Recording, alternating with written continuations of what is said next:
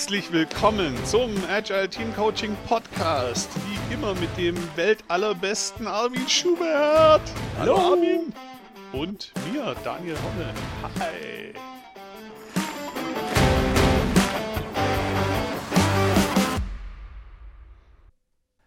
Heute geht's ganz spannend um die Rolle des Agile Coaches in Bezug auf die persönliche Entwicklung ähm, der Kundenmitarbeiter, Kunden, Klient, hm. oh, wie sagt man das? Klienten, so ist es deutsch. Personen. Wunderbar. Menschen. Ihr Menschen da draußen, schön, dass ihr wieder eingeschaltet, uns downgeloadet, uns abonniert habt. Es ist voll cool, dass ihr da seid. Danke. Yay! Supi. Thema Suppe. Wir haben etwas auf der Metaebene. Das übergebe genau. ich jetzt mal an dich, lieber Daniel. Ja, wir haben die, jetzt war ja irgendwie Urlaubspause, da kann man ja auch mal ein bisschen nachdenken und so. Und wir haben uns überlegt, ähm, wir haben ja schon viele Ideen über Themen und so und worüber man was aufnehmen könnte. Und wir merken, wir sind oft hinterher überrascht, welche Sachen wirklich gut funktionieren, ganz viel gehört werden, welche Sachen wir denken, die sind super und dann werden sie eher nur so medium viel gehört. Und wir dachten, wir könnten euch auch einfach mal ein bisschen systematischer mit einbinden. Ähm, und vielleicht gar nicht euch nach Themen fragen, sondern mal gucken, was sind denn so Anlässe, wo ihr eigentlich irgendwie einen Coach seht und was muss der da machen und können. Und wir haben uns überlegt, wir bauen eine kleine Umfrage, die besteht auch nur aus zwei Fragen. Nämlich einmal die Rolle, damit wir nachher die Antworten ein bisschen nach Rollen auftrennen können. Und einem Freitextfeld, wo wir euch einladen möchten, eine Geschichte zu erzählen. Und zwar, wir sind interessiert an realen Geschichten, was war das letzte Mal, als du mit einem Coach gearbeitet hast? Was war dann der Anlass? Was hattest du da für ein Problem? Warum wolltest du einen Coach? Was ist, also was war dir da wichtig? Um halt mal rauszufinden, was sind so die Sachen, die viele betreffen, die sich häufen, die, was sind vielleicht auch die abgefahrenen Gesa Sachen und so, äh, um da mal reingehen zu können und da hoffentlich ein paar Themen auch zu finden, die wir halt so nicht auf der Landkarte haben oder die anderen Themen, die wir auf der Landkarte haben, besser priorisieren zu können. Und wir hoffen, dass wir dadurch zu coolem neuen Content kommen. Und wir werden die Werbung für diese Umfrage jetzt auch in die kommenden Folgen immer mal wieder einbauen. Die wird eine Weile online sein. Und ihr dürft gerne auch mehrere Geschichten eingeben, wenn ihr mehrere Erlebnisse habt. Wichtig wäre uns halt, dass es was Reales ist, was ihr konkret beschreiben könnt, nicht nur irgendwie generelles Blabla sozusagen. Und damit wir wirklich ähm, so ein bisschen die Details vielleicht rausfinden können, die wirklich einen Unterschied machen. Und natürlich geht es uns nicht darum, äh, irgendjemanden oder irgendwas oder irgendwie bloßzustellen. Das ist alles schön anonym. Ähm, ihr könnt da gerne Biene Meier als Namen verwenden oder äh, was auch immer. Naja, genau genommen fragen wir nicht mal nach einem Namen. Es gibt wirklich zwei Fragen. Ein Multiple Choice, weil wir ein bisschen nach Rollen clustern können wollen und ein Freitextfeld, in dem wir eure Geschichte hören wollen. Wir fragen euch gar nicht, wer ihr seid oder irgendwas und bitte auch aus dem Freitext eben vielleicht die Namen der Kollegen, Firmennamen und so einfach rauslassen. Dann ist das völlig unkritisch. Und das, was wir wissen wollen, hat auch nichts mit euren Namen oder mit eurer Firmenzugehörigkeit oder wo war es wie zu tun. Es geht einfach nur um die Anlässe und ja, was halt, wo halt die Musik im Coaching, vor allem im agilen Team-Coaching vielleicht wirklich ist. Sau cool. Und genau. ähm, Natürlich gibt es immer noch den Weg über äh, Slack-Channel. Wenn ihr also Themenwünsche und ganz konkrete Fragen habt, da gibt es eine tolle Community, da sind einige Leute, die antworten. Ähm, auch den Link werden wir ganz sicher immer mal wieder bei uns in die Show Notes packen. Ähm, keine Angst, wir hören nicht auf mit den Dingen, die gut funktioniert haben. Wir suchen nur noch nach, wir wollen näher an den Kunden sozusagen. Das ist uns wichtig. Genau bisschen systematischer rausfinden, was eigentlich gute Themen wären. Das ist unser Ziel. Speaking of Kunden. Ja. Hast du auch Kunden? Ich, ich, ich hasse auch Kunden. Nein, nein, nein, äh, ja. Den habe ich nicht kommen sehen. Sehr schön. ähm, ja, ich habe auch Kunden und ähm, ich leiste einen hoffentlich wirksamen Beitrag zu deren persönlichen Entwicklung. Da bin ich stolz drauf. Mhm. Ja, was ich schon mal witzig finde an der Stelle, vielleicht können wir das einfach kurz erwähnen. Wir haben uns gerade darauf geeinigt, persönliche Entwicklung zu sagen, weil wir hatten erst Persönlichkeitsentwicklung. Und wir haben gemerkt, dass Persönlichkeitsentwicklung ja potenziell, was weiß ich, wie tief geht, Und wir glauben, dass das vielleicht das falsche Framing ist, dass das vielleicht auch gar nicht so in die Arbeit gehört. Oder aber persönliche Entwicklung im, in der Rolle, die der Job erfordert, in den Eigenschaften und so weiter, die dazu eben gebraucht werden, wird sich wahrscheinlich sogar vielleicht ein bisschen gezwungenermaßen ergeben, oder? Könnte sein. Was er Daniel komplett verschweigt, ist, dass wir die letzten 20 Minuten hart diskutiert haben über Begriffsdefinition, Haltung ähm, und all dieses Zeug, weil es wirklich, also es war am Anfang war es eine langweilige, hey, lass uns mal über Persönlichkeitsentwicklung sprechen. Dann wurde daraus persönliche Entwicklung und dann haben wir gemerkt, dass uns dieses Thema verdammt, verdammt wichtig ist, denn wir haben ganz viele Ideen und Gedanken dazu und ähm, wenn ihr Bock habt, äh, bleibt bis zum Ende dabei. Ich weiß auch nicht, was rauskommt. Ich bin sehr gespannt. Genau.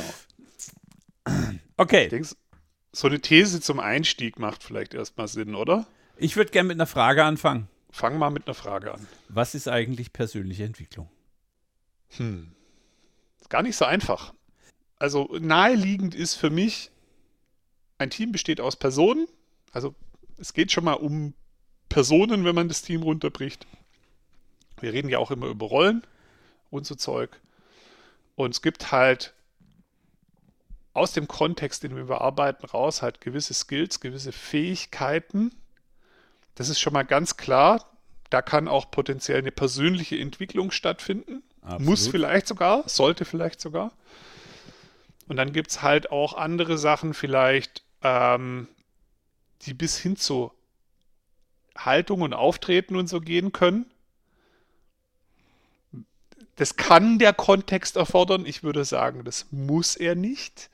Und da sind wir jetzt schon an so einer spannenden Grenze, wo ich merke, hey, Uh, wie weit dürfen wir da als Coaches eigentlich gehen? Was, was ist es denn für dich? Nein, nein, ich bin ganz bei dir, aber während du redest, ist mir gerade die Frage gekommen, hey, warum sagen wir persönliche Entwicklung und nicht persönliche Veränderung? Also implizieren wir im Begriff persönliche Entwicklung schon ein gesetztes Ziel? Und eine persönliche Veränderung wäre nur so, es klingt so rein sprachlich, mehr so, da haben wir mal was ausprobiert, hat so einen experimentellen Charakter, hat aber nicht so ein, ist nicht so gerichtet. Geht es nur mir so? Ja, da ist, es ist ein cooler, cooler Gedanke, sehr cooler Gedanke, weil persönliche Entwicklung könnte man auch mit Wertung hören oder mit Wertung lesen, ja.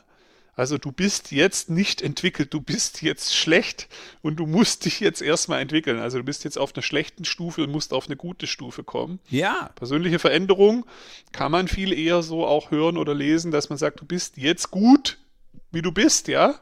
Das ist immer ein schöner Anfang im Coaching so zu denken.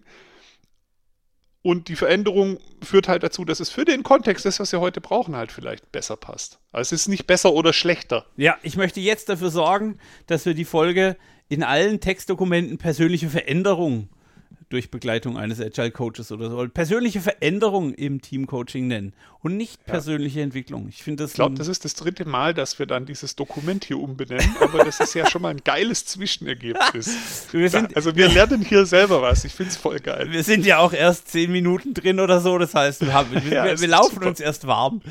Ähm, ja. ja. also ich stimme dir zu.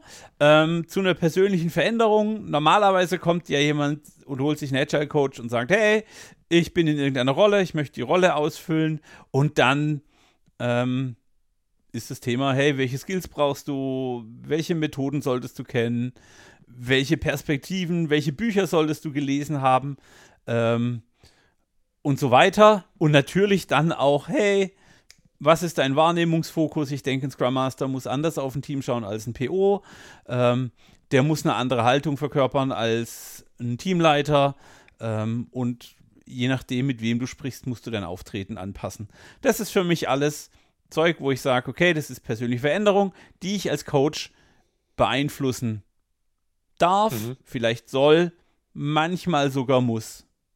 Weil ich würde jetzt ungern jemanden in ein Kundengespräch schicken, ähm, als PO, von dem ich weiß, dass er das eigene Produkt nicht gut verkaufen kann oder so. Das wäre jetzt für mich so ein Moment, wo ich dann mal so sage, ah, vielleicht sollten wir da mal kurz langsam machen, dann müssen wir erst noch ein bisschen feilen ja, um ja. ihn nicht quasi ins Messer laufen zu lassen. Genau. Was wäre jetzt irgendwas, was gar nicht geht?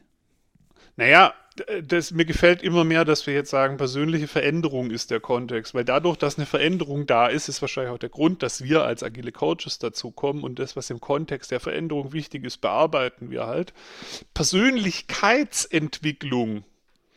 Jetzt weiß ich auch, warum ich mich da vorher so ein bisschen dran gerieben habe.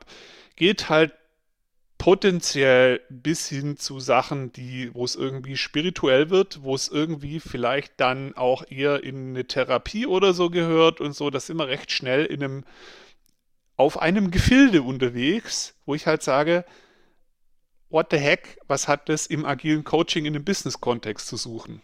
Oder im also Coaching hört mal auf, allgemein. die Leute therapieren zu wollen und so, das ist ein Anti-Pattern. Ja. Okay. Wie, also für die, die nicht in unsere Dokumente schauen könnt, hier steht spirituelles Blabla. Kannst du ein genaueres Beispiel von spirituellem Blabla machen? Naja, es kommt jetzt ein bisschen drauf an, wie man halt Spiritualität definiert. Ja. Ähm, eine Definition, die ich gerne verwende, ist, die spirituelle Welt ist halt die Welt der Dinge, die wir nicht sehen, zum Beispiel Gedanken und Emotionen. Bei manchen Leuten kommt da noch ganz viel anderes Zeug dazu, bei mir nicht.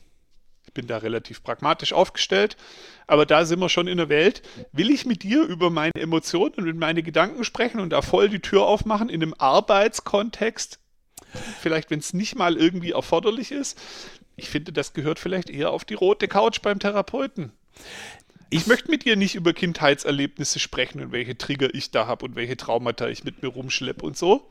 Sorry, Ich möchte aber ganz wohl mit einem Product Owner oder mit, einem, mit einer Führungskraft drüber sprechen dürfen, dass er Begeisterung ausstrahlen muss. Er muss das Produkt lieben. Er muss das, was jetzt gerade gebaut wird, auf irgendeine Art und Weise sexy finden, weil er muss das Team dafür begeistern. Und das kann man auch nicht sehen. Das ist irgendwie auch spirituell. Und ja, das ist Teil meiner Aufgabe als Agile Coach. Oder ich mache es ja noch extremer. Ich sorge ja nur dafür, dass die Leute Positivitätscoach, wie ich mich nenne, ähm, dass die Leute sogar wertschätzender mit sich, mit der Umwelt, mit dem Produkt, mit dem, was sie haben, umgehen. Und das ist ja auch nicht sichtbar. Also ich kann ja niemandem ansehen, ob der jetzt das Produkt anschaut und es scheiße findet oder das Produkt anschaut und sagt, ist cool, Ja. aber hat noch Potenzial. Der Unterschied ist aber ganz klar, du gehst nicht dahin und willst Leute, ohne ein Mandat zu haben, im schlimmsten Fall in ihrer Persönlichkeit entwickeln, sondern du arbeitest in einem Kontext, wo sich eine Veränderung ergibt, wo die Leute Unterstützung in dieser Veränderung wollen und wo du sie quasi in den Punkten unterstützt, die für die Veränderung notwendig sind. Ich habe dich noch nicht erlebt, dass du, wenn, wenn, klar, ein PO, der nicht für sein Produkt brennt, ist irgendwie doof. Das ist ganz klar im Kontext dieser geschäftlichen Aufgabe, die da im Raum steht, oder? So. Ja, ja. Wenn du jetzt aber anfängst, mit dem über, was weiß ich, seine Kindheit reden zu wollen, weil du glaubst, du bist jetzt der Typ, der hier die Leute reparieren muss, ähm, ja nee, andere Geschichte. Also ist jetzt ein extremer, äh, den Ball extrem woanders hingelegt. habe ich dann auch schon echt Schmerzen mit, ähm, weil, äh, also ich respektiere erstmal der Mensch, wie er ist, weil der ist gut so. Der hat ja die Dinge, die er gelernt hat, nicht gelernt, weil irgendwas pathologisch gelaufen ist, sondern Menschen sind toll und man darf sie jetzt noch auf die Rolle oder auf die Funktion, für die sie sich entschieden haben, ein bisschen anpassen. Genau. Mir gefällt der neue Titel umso mehr, weil ich hatte hier noch eine Sache geschrieben. Hey, irgendwie durch Arbeit im Team, durch Interaktion mit anderen, vor allem in einem agilen Umfeld, wo wir auch sagen, in dem Prozess sind Feedback-Schleifen eingebaut. Also wir hauen uns eigentlich mit Absicht Feedback um die Ohren. Und zwar Feedback im Sinne von Daten, aber halt auch Feedback von zwischen, also zwischenmenschlich.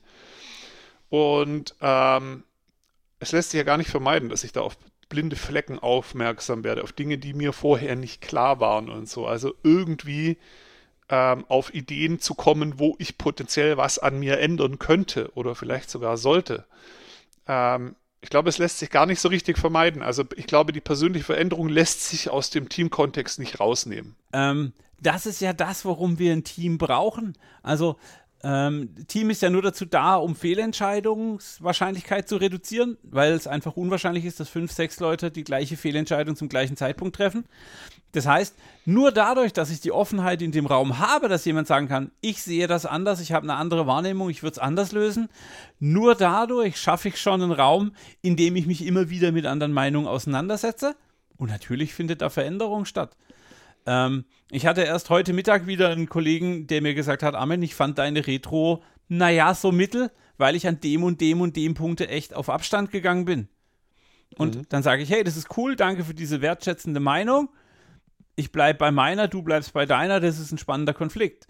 Und wir werden das weiterführen. Und wer weiß, vielleicht ändere ich ja das nächste Mal, wenn ich in ein neues Team komme, meine Retro-Vorgehensweise, weil ich mich an dieses Feedback zurückerinnere. Das kann ich jetzt noch nicht sagen. Muss ich erst noch eine Weile drüber nachdenken. Genau, nicht, dass der Kunde hier zuhört und dich darauf festnagelt.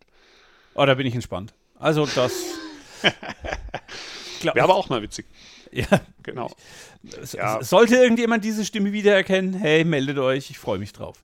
Genau. Ich glaube, ähm, das, was wir gerade diskutieren, hilft auch ein bisschen ähm, Awareness zu schaffen, Bewusstsein zu schaffen für das, was halt teilweise in dieser ganzen Coaching-Branche, auch in der Self-Help-Branche und sonst wo halt auch an toxischen Geschichten passiert, was da so an Scharlatan rumläuft.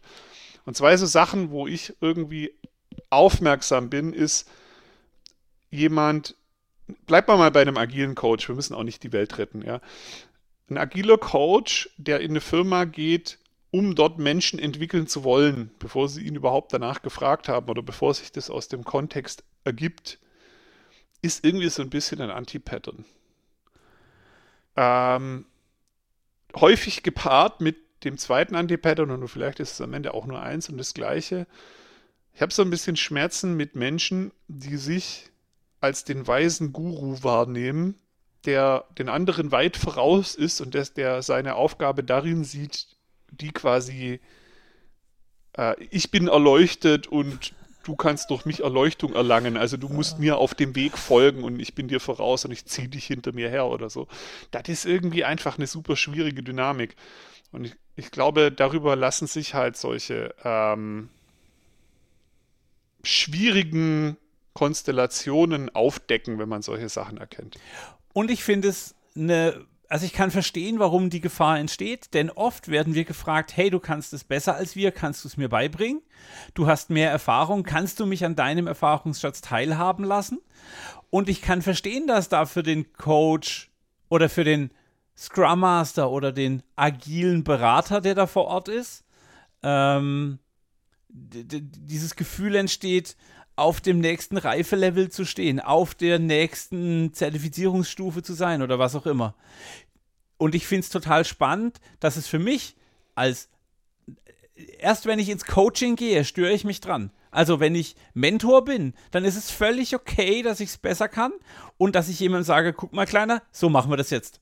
Ist für mich völlig jo. okay. Wenn ich Trainer bin, sage ich, Freunde, so geht's probiert es zweimal aus. Beim dritten Mal erwarte ich, dass ihr es könnt und zwar genau so, wie ich es euch gesagt habe. Aber sobald ich den Coach-Begriff mit da drin habe, habe ich irgendwie echt ein bisschen Beef, darf ich nicht mehr sagen. Habe ich Beyond Meat, also ähm, habe ich da irgendein Thema, ähm, weil ich, weil es mich an der Substanz packt. Dann will ich das nicht mehr, weil Coaching muss aus dem Coachee kommen. Und dann ja. muss ich auf Fragen reagieren, dann habe ich keine eigene Agenda mehr spannenderweise ist auch das Phänomen, was ich sehe, ein bisschen anders. Also, dass du eine höhere Kompetenz in irgendwas hast, ist, glaube ich, irgendwie klar, sonst hätte man dich nicht dazu geholt. Ja. Mhm. Also irgendwie, wenn es jetzt um Scrum geht, dass du halt irgendwie Scrum verstanden hast, wenn die Scrum lernen wollen, wäre blöd, wenn sie dich beauftragen, wenn es nicht so wäre. Was ich meine, sind eher so Geschichten wie irgendwelche äh, äh, Entwicklungsmodelle, die so in der Welt rumgeistern, wie sich Erwachsene entwickeln, welche Bewusstseinsstufen gibt, am besten noch mit bunten Farben und so, wo so Leute halt dann rumrennen und glauben, ja, ich bin da irgendwie ganz oben, aber du bist ja da unten, du bist ja noch, ich nehme jetzt braun, weil das kommt nirgends vor, du bist ja noch braun und ich, äh, durch mich kannst du jetzt auch lila werden oder so. Das ist für mich ein bisschen ein anderes Game und das finde ich schwierig. Also ich, ich glaube, es ist immer. Ich wollte nur darlegen, warum ich. Also, ich habe Verständnis für den Weg dahin, weil man sich dann in irgendeine Richtung spezialisiert, Klammer auf, vielleicht auch ein bisschen verrennt und dieses Muster dann auf alle Patterns anwendet, die man findet. Also da, davon ja. bin ich ja auch nicht frei. Ähm, ich habe für mich auch eine, oh, der ist so agil und der ist so agil, der ist so ein guter PO, der ist so ein guter PO, weil ich ja irgendwie daraus Veränderungen bauen will. Ich muss ja irgendwie für mich feststellen, okay, der okay. ist eher juniorig, der ist das eher. Das gefällt mir das ist sehr gut auf die persönliche Veränderung in dem geschäftlichen Kontext, in dem du dazugerufen wurdest und so zugeschnitten. Das sind ja genau die ganz konkreten Probleme, die die wahrscheinlich auch selber sehen. Ja, ich war noch nie PO, bin neu, muss es jetzt lernen. Es geht um Handwerkszeug, es geht um genau. vielleicht auch Charaktereigenschaften, ja, aber halt die man dazu braucht. Ja, und es geht jetzt nicht drum, ähm, was weiß ich, dass der Coach denkt, äh, du musst in Spiral Dynamics jetzt unbedingt mindestens mal grün werden, damit es hier Sinn macht oder so. Ja. Ja, ähm, ja ich finde halt auch, daraus lässt sich schon so ein gutes, was ist denn der Gegenteil von Anti-Pattern? Ein gutes Pattern, ein, ein, ein, ein Good-Pattern. Eine ein, Empfehlung. Ein, eine Empfehlung ableiten. Wir werden mal ähm, Deutsch, wie verrückt. Ähm. Und das, das ist, ähm, glaube ich, auch in jeder Coaching-Ausbildung drin, aber irgendwie ist die Tendenz, das immer wieder zu vergessen. Wir arbeiten mit erwachsenen Menschen, die sind nicht kaputt, die, die müssen sich auch nicht entwickeln, wenn sie das nicht wollen, im Extremfall, ja. Ähm, und ich glaube, da ist immer zu so einer gewissen Demut einfach geraten, auch sich nicht selber unbedingt als besser oder weiter zu sehen, sondern einfach mit denen auf Augenhöhe an dem Problem zu arbeiten. Das ist für mich noch, also gerade weil du den Begriff Augenhöhe verwendest, wäre es für mich Respekt und noch keine Demut.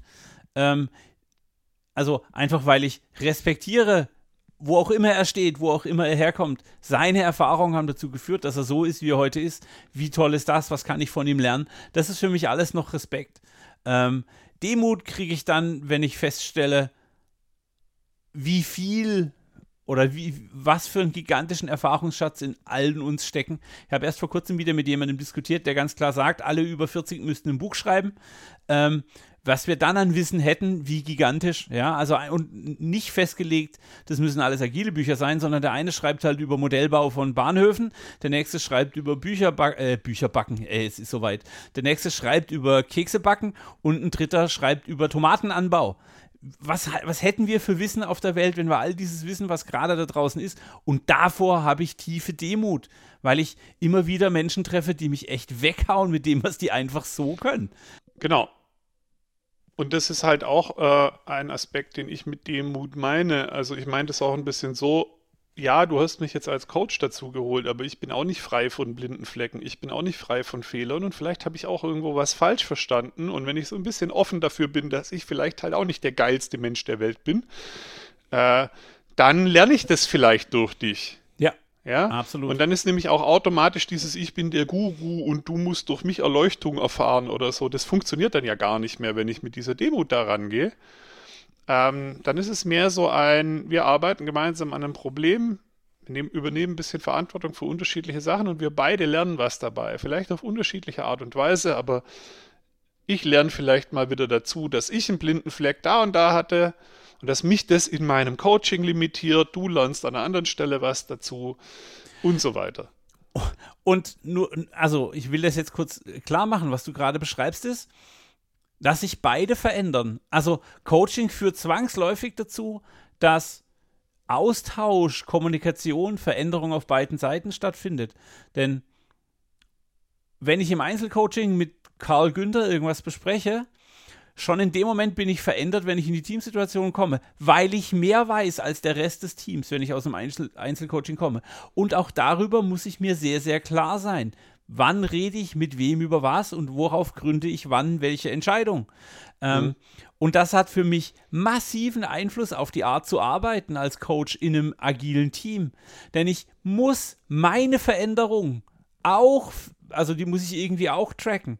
Das muss ich auch klar haben und ich muss mir gewahr machen, ja, ich verändere mich auch. Natürlich jetzt vielleicht nicht in so grundlegenden fachlichen Themen, da bin ich relativ stabil. Aber meine Kommunikationsrolle und mein Netzwerk und mein Vertrauenssystem, das ist ein blödes Wort, oder meine Vertrauensbeziehung ähm, zu den Menschen verändert sich natürlich auch. Und das ist auch eine persönliche Veränderung, sogar für uns. Ich habe mich erst, glaube ich, schon mehr als es normalerweise passiert, auch fachlich verändert, indem ich einem Kunden bei einer Idee gefolgt bin. Ist noch gar nicht so lange her.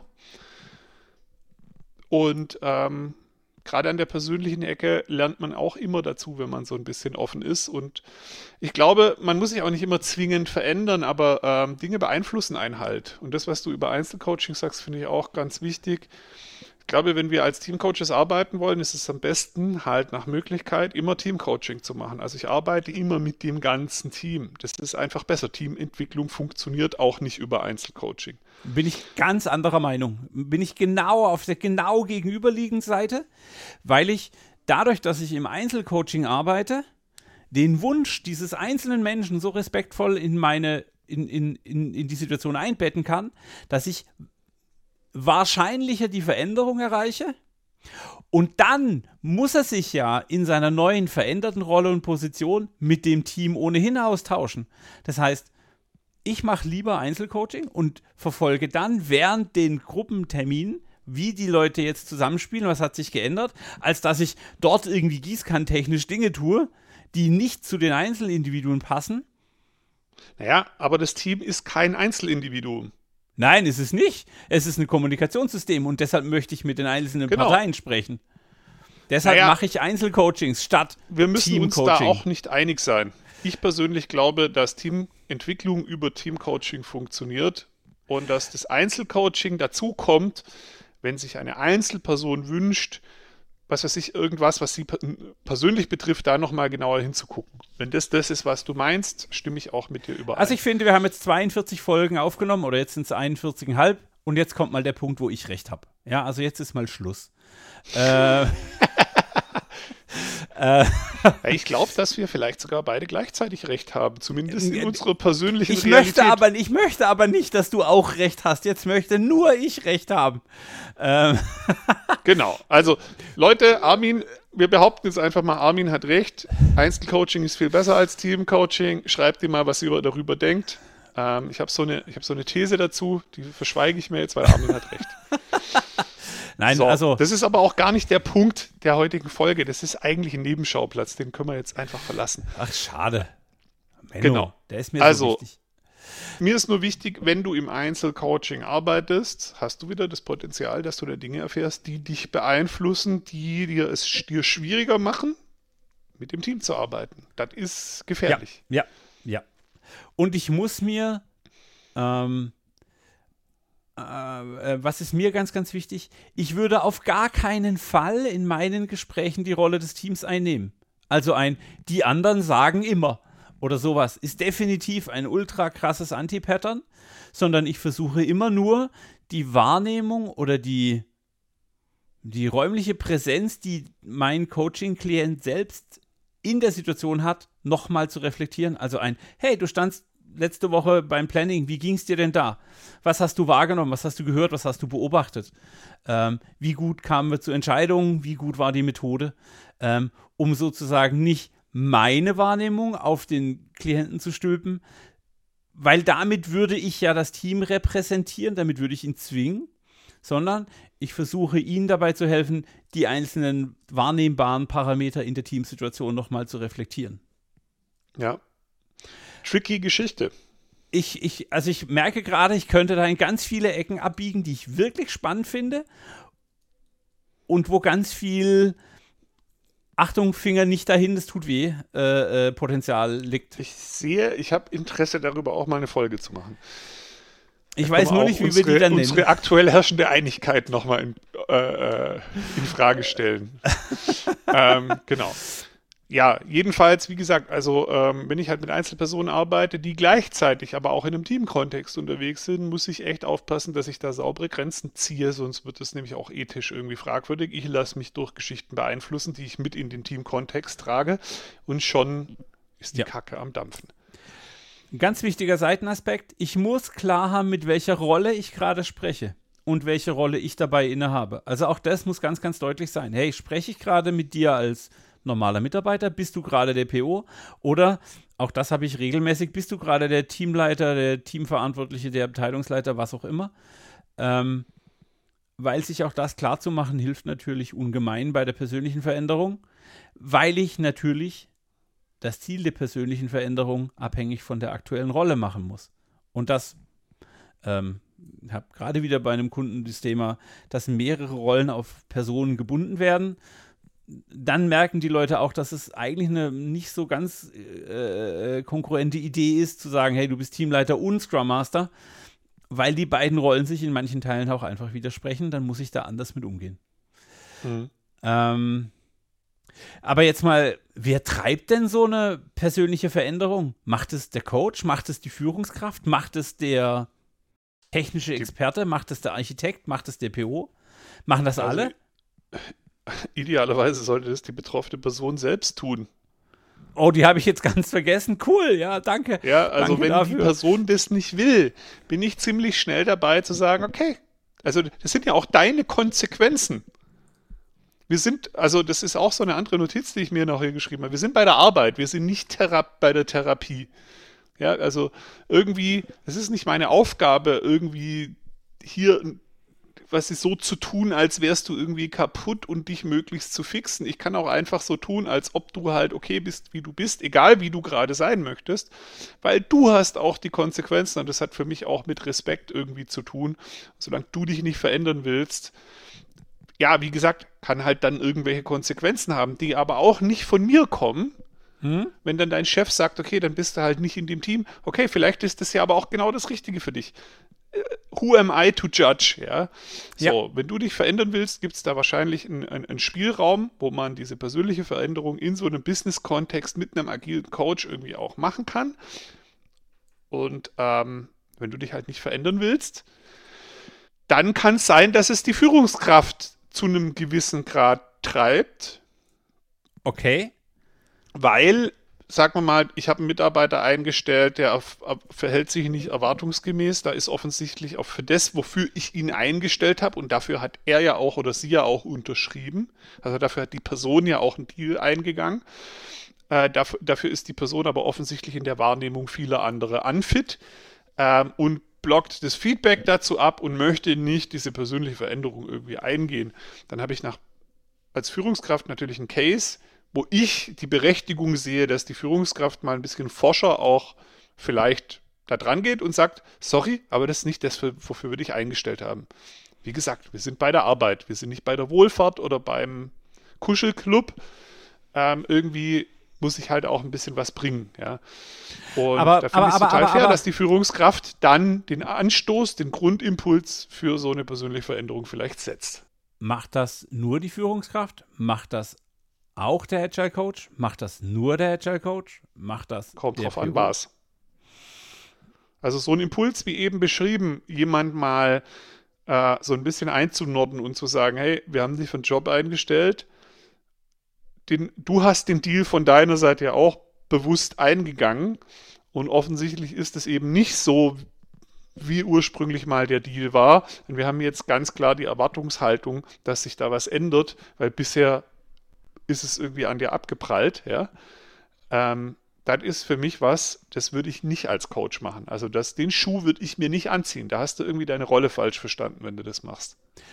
Ich habe für mich die Grenze gezogen, dass immer, wenn es vertragsrelevant ist, also du nimmst Bezug auf den Arbeitsvertrag, auf die, hey, du bist eingestellt für Folgendes. Ähm, das ist auch was, was ich ganz klar der Linienführungskraft überlasse. Da bin ich einfach raus, geht mich nichts an. Ähm, manchmal habe ich sogar, also habe ich sogar Feedback-Kanäle an die Führungskraft und sage, hey, der ist unfit. Ähm, weil ich denke, okay, der Loop muss geschlossen werden. Das belastet das Team. Ähm, kommt selten vor, habe ich aber schon gemacht. Ähm, für ganz viele Themen nehme ich diese, okay, was kann das Team tun, um diesen Mitarbeiter zu entwickeln? Also, hey, in, in der Form von einer Retro oder von einem Feedback-Gespräch oder von so einer, von so einer ähm, ähm, Entwicklungsgesprächssession, die mir auch in, in der Gruppe sehr gut hinkriegen kann. Auch da habe ich schon sehr viele große Veränderungen stattfinden sehen, wo dann Leute vom Team lernen, hey, ähm, mhm. Wir bräuchten mehr Engagement, wir bräuchten mehr Stimmenanteil, wir bräuchten mehr Redezeit, was auch immer. Ähm, was super gut funktioniert hat. Ähm, und klar, der Product Owner hat eine extreme Wirkung, weil er die Verbindung zum Produkt darstellt. Also auch da möchte ich ganz, ganz, ganz deutlich sagen, es gibt Fälle, wo es einfach darum geht, äh, keine Ahnung, zum Beispiel Auftreten beim Kunden oder mh, hm, Entscheidungsfindung. Da ist der Product Owner einfach super geil in den meisten Fällen drin, das über das Produkt zu argumentieren. Und damit ist es kein persönlicher Angriff mehr, sondern es ist einfach ein, okay, hier für dieses Produkt bräuchten wir. Und für ja. all das, was dann nicht abgedeckt ist, sehe ich eigentlich den Agile Coach. Ähm, immer noch innerhalb seines Mandats natürlich. Das ist einfach, also ja. das, das ist die gesetzte Klammer, die da irgendwie ist. Aber wenn jetzt jemand zu mir käme und sage, hey, äh, ich habe meinem Teamleiter schon geholfen, der kann mir nicht helfen, der PO hat da auch keine Ahnung, was kann ich tun, um bei dem nächsten Vortrag am Entwicklertag besser auf der Bühne zu stehen, da würde ich dann in Gespräche eintauschen, eintauchen und Dinge mit ihm besprechen. Genau. Für mich ist halt die Voraussetzung, dass die Person selber will. Das ist einfach sonst, das funktioniert nicht und es ist auch nicht sauber. Also und dann ist es kein Coaching mehr. Dagegen. Also wie dieser Zustand dahergekommen ist, ob da die Führungskraft involviert war oder sonst was, ist mir an der Stelle eigentlich auch wurscht. Ich mische mich da halt einfach nicht ein, weil ich bin nicht Teil des Unternehmens, ich bin dafür nicht verantwortlich. Das wäre auf viele Arten vermessen, sich da einzumischen. So, für wenn, wenn erstmal so ein Kontext da ist, wo jemand sagt, okay, ich will was ändern, ich will mich irgendwie entwickeln in irgendeine Richtung, will in die neue Rolle reinwachsen oder so, und es etwas ist, wo ich helfen kann, dann helfe ich gerne. Und dann glaube ich, dass ich in vielen Fällen als agiler Coach der bessere Ansprechpartner bin als zum Beispiel die Führungskraft. Weil in dem Verhältnis zwischen Führungskraft und Mitarbeiter schwingen ja nochmal ganz viele Dinge mit. Die Führungs... Ähm, A, ähm, wird der Mitarbeiter nie vollständig offen mit seiner Führungskraft sprechen. Es ist einfach eine Illusion, dass das stattfinden wird. Da glaube ich nicht dran. Also egal welche Unternehmenskultur, es ist immer noch meine Führungskraft. Das ist der, der den Stempel auf meinen Arbeitsvertrag gemacht hat am Ende. Da werde ich nicht, da werde ich einfach psychologisch in einem anderen Prozess unterwegs sein, wie mit einem externen, der mir gar nichts kann, der das ist einfach ein anderes Setting, da kann ich offener und freier agieren und das werde ich wahrscheinlich auch tun. Ähm, ja. Und die Führungskraft hat auch eine andere, einen anderen Hebel nachher, wenn ich irgendwas angehen will oder so und mich auf Optionen festlege und so weiter ähm, gegenüber. Ich kann schon Commitment irgendwie mit einem externen agilen Coach, wie jetzt zum Beispiel mit dir oder mit mir machen. Ähm, das ist dann aber eine andere Art von Verbindlichkeit. Natürlich kann ich auch sagen, hey, hast du jetzt gemacht oder nicht? Hm, ja, irgendwie gemerkt, ist doch die falsche Aktion. Ähm, wenn ich das mit der Führungskraft mache, kommt da gleich ein ganz anderes Gefühl von Druck auf und so, was dann auch wieder schnell ungesund werden kann. Also gibt es viele Gründe, warum sowas wie ein Coaching oder auch ein Mentoring nicht in den, in, die, in den Beziehungskontext zwischen Für Mitarbeiter und direkter Führungskraft gehört. Das ist einfach nicht äh, keine gute Dynamik für sowas. Und das, obwohl das überall gehypt wird, dass Führungskräfte jetzt Coaches werden. Hm. Ähm, ich glaube, dass das auch zu einem gewissen Grad richtig und zu einem gewissen Grad Bullshit ist. Jo. Weil was ich durchaus glaube, ist, dass viele Führungskräfte besser täten, sich so ein bisschen mal mehr Neugier auf Neugier einzulassen, mal ein bisschen mehr weniger festgelegt zu sein, ein bisschen mehr in Dialog zu gehen, mehr Fragen zu stellen. Ich glaube, dass da Coaching-Haltung und viele Coaching-Techniken Sinn machen. Sind die Führungskräfte deswegen Coaches? Nein. Nein. ähm, mir ist eins noch ganz wichtig und das wird, also es ist zwar offensichtlich, aber wozu, also äh, Pers Personen verändern? Mm, ich möchte ein Bild von Götz Werner, das ist ja der, das ist leider verstorben, äh, Gründer von dem Drogeriemarkt. Und der hat das Bild sehr schön beschrieben, dass das Unternehmen den Rahmen schafft, in dem ein Mitarbeiter sich und das Produkt entfalten kann. Also da, niemand würde so große Produktionsmaschinen kaufen und so weiter. Äh, das macht dann schon das Unternehmen. Aber das Unternehmen kann nur so weit wachsen, wie sich die Mitarbeiter, die quasi diese Glaskuppel, nenne ich es mal, nach oben halten, entfalten. Das heißt, der Wert der Firma ist quasi die Summe der Mitarbeiter. Natürlich kann ich die Mitarbeiter nicht berechnen irgendwie als Wert, weil es ja um viele persönliche Eigenschaften und viele kulturelle Dinge geht. Aber ich finde dieses Bild total schön, dass ich als Unternehmen davon profitiere, wenn ich meine Leute bei der Selbstveränderung, bei der Selbstentfaltung, bei der Selbstentwicklung ähm, unterstütze, vielleicht auch finanziell ihnen den Raum dafür gebe und auch die Spielwiese, wo sie mal Dinge ausprobieren können. Ähm, das ist mir ganz, ganz wichtig, weil ich immer wieder in Kontexte komme, wo das nicht stattfindet. Wo Leute so dieses, und was hast du dieses Jahr Neues ausprobiert? Hä? Warum sollte ich das tun? What? Okay, du machst Stillstand. Sobald die Leute stillstehen, verändert sich auch die Firma, in der sie sind, nicht mehr in eine gewünschte Richtung.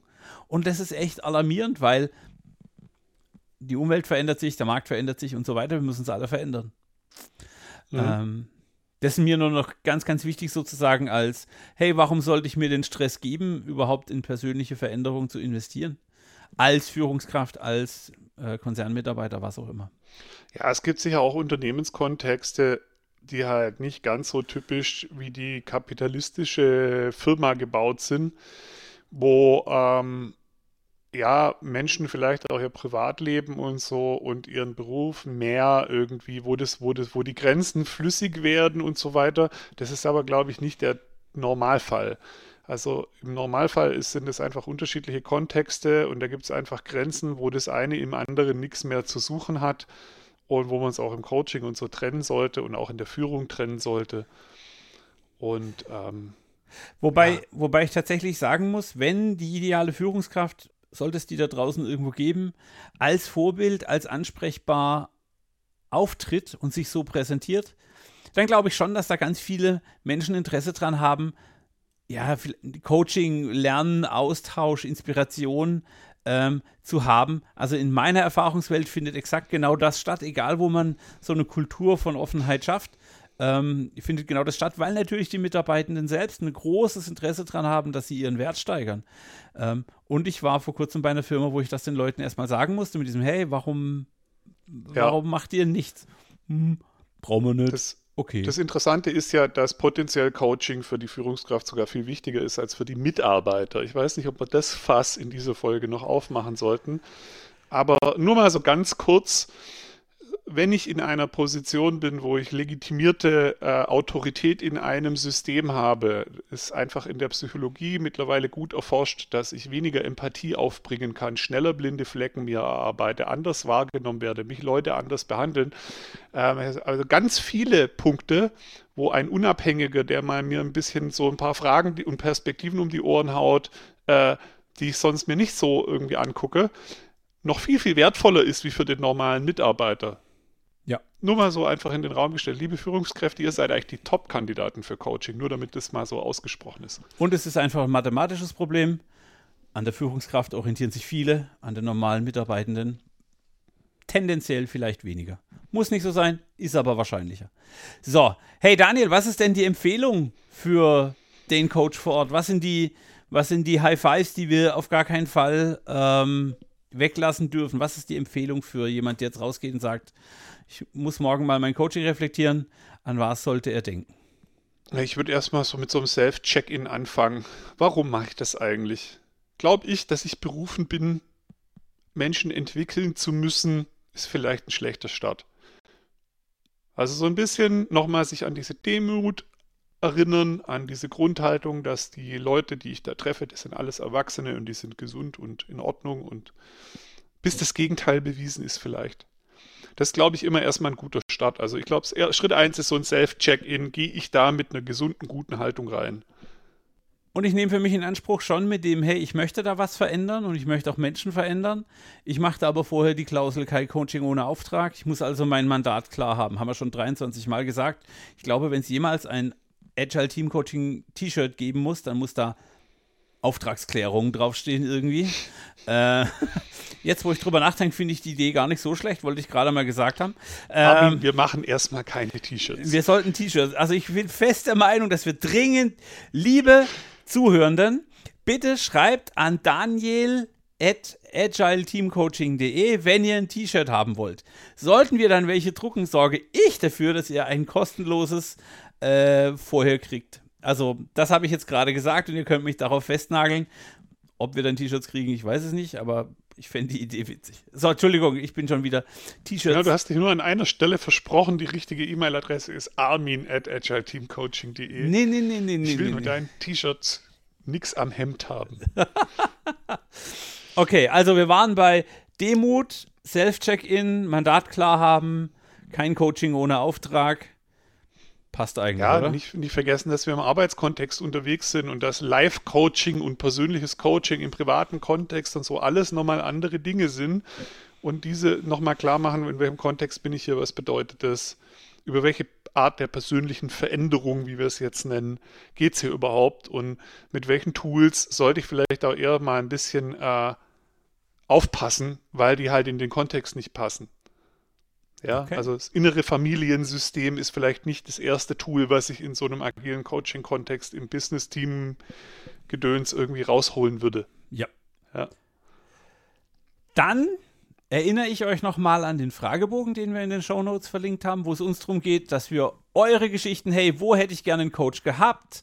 Was war die Situation? Oder wo hatte ich einen Coach?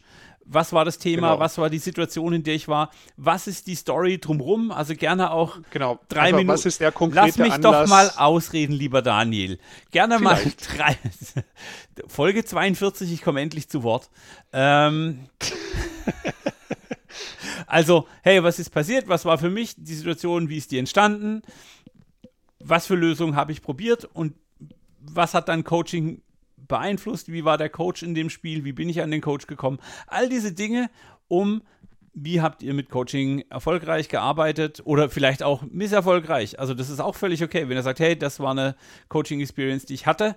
Sie muss nur authentisch sein. Wir wollen die echten Geschichten. Ähm, und vielleicht wird ja dann so eine kontroverse Diskussion draus, bei der dann am Ende ich recht habe. Das wäre mir Ja, ganz wichtig. genau. Kommt in den Slack-Channel, Ja, schreibt Armin zu den T-Shirts, nicht mir. Ähm, schreibt uns Bewertungen und ähm, empfehlt uns weiter, gebt uns Sterne auf Spotify und äh, wie heißt das andere kleine Ding? Ähm, Apple Podcasts Genau. und natürlich auf allen anderen Podcast-Plattformen auch. Ich sage danke, dass ihr so lange bei unserem verrückten Ding zugehört habt. Das ist, ich weiß noch nicht, ob sich das nach Podcast-Folge anfühlt, aber es war spannend. Ich habe viel gelernt unterwegs. Ähm, danke, wir Zwei Daniel. neue Perspektiven mit. Danke, Armin. Und dann hau ich auf den Outro-Knopf. Schön, dass ihr dabei wart. Empfehlt uns weiter.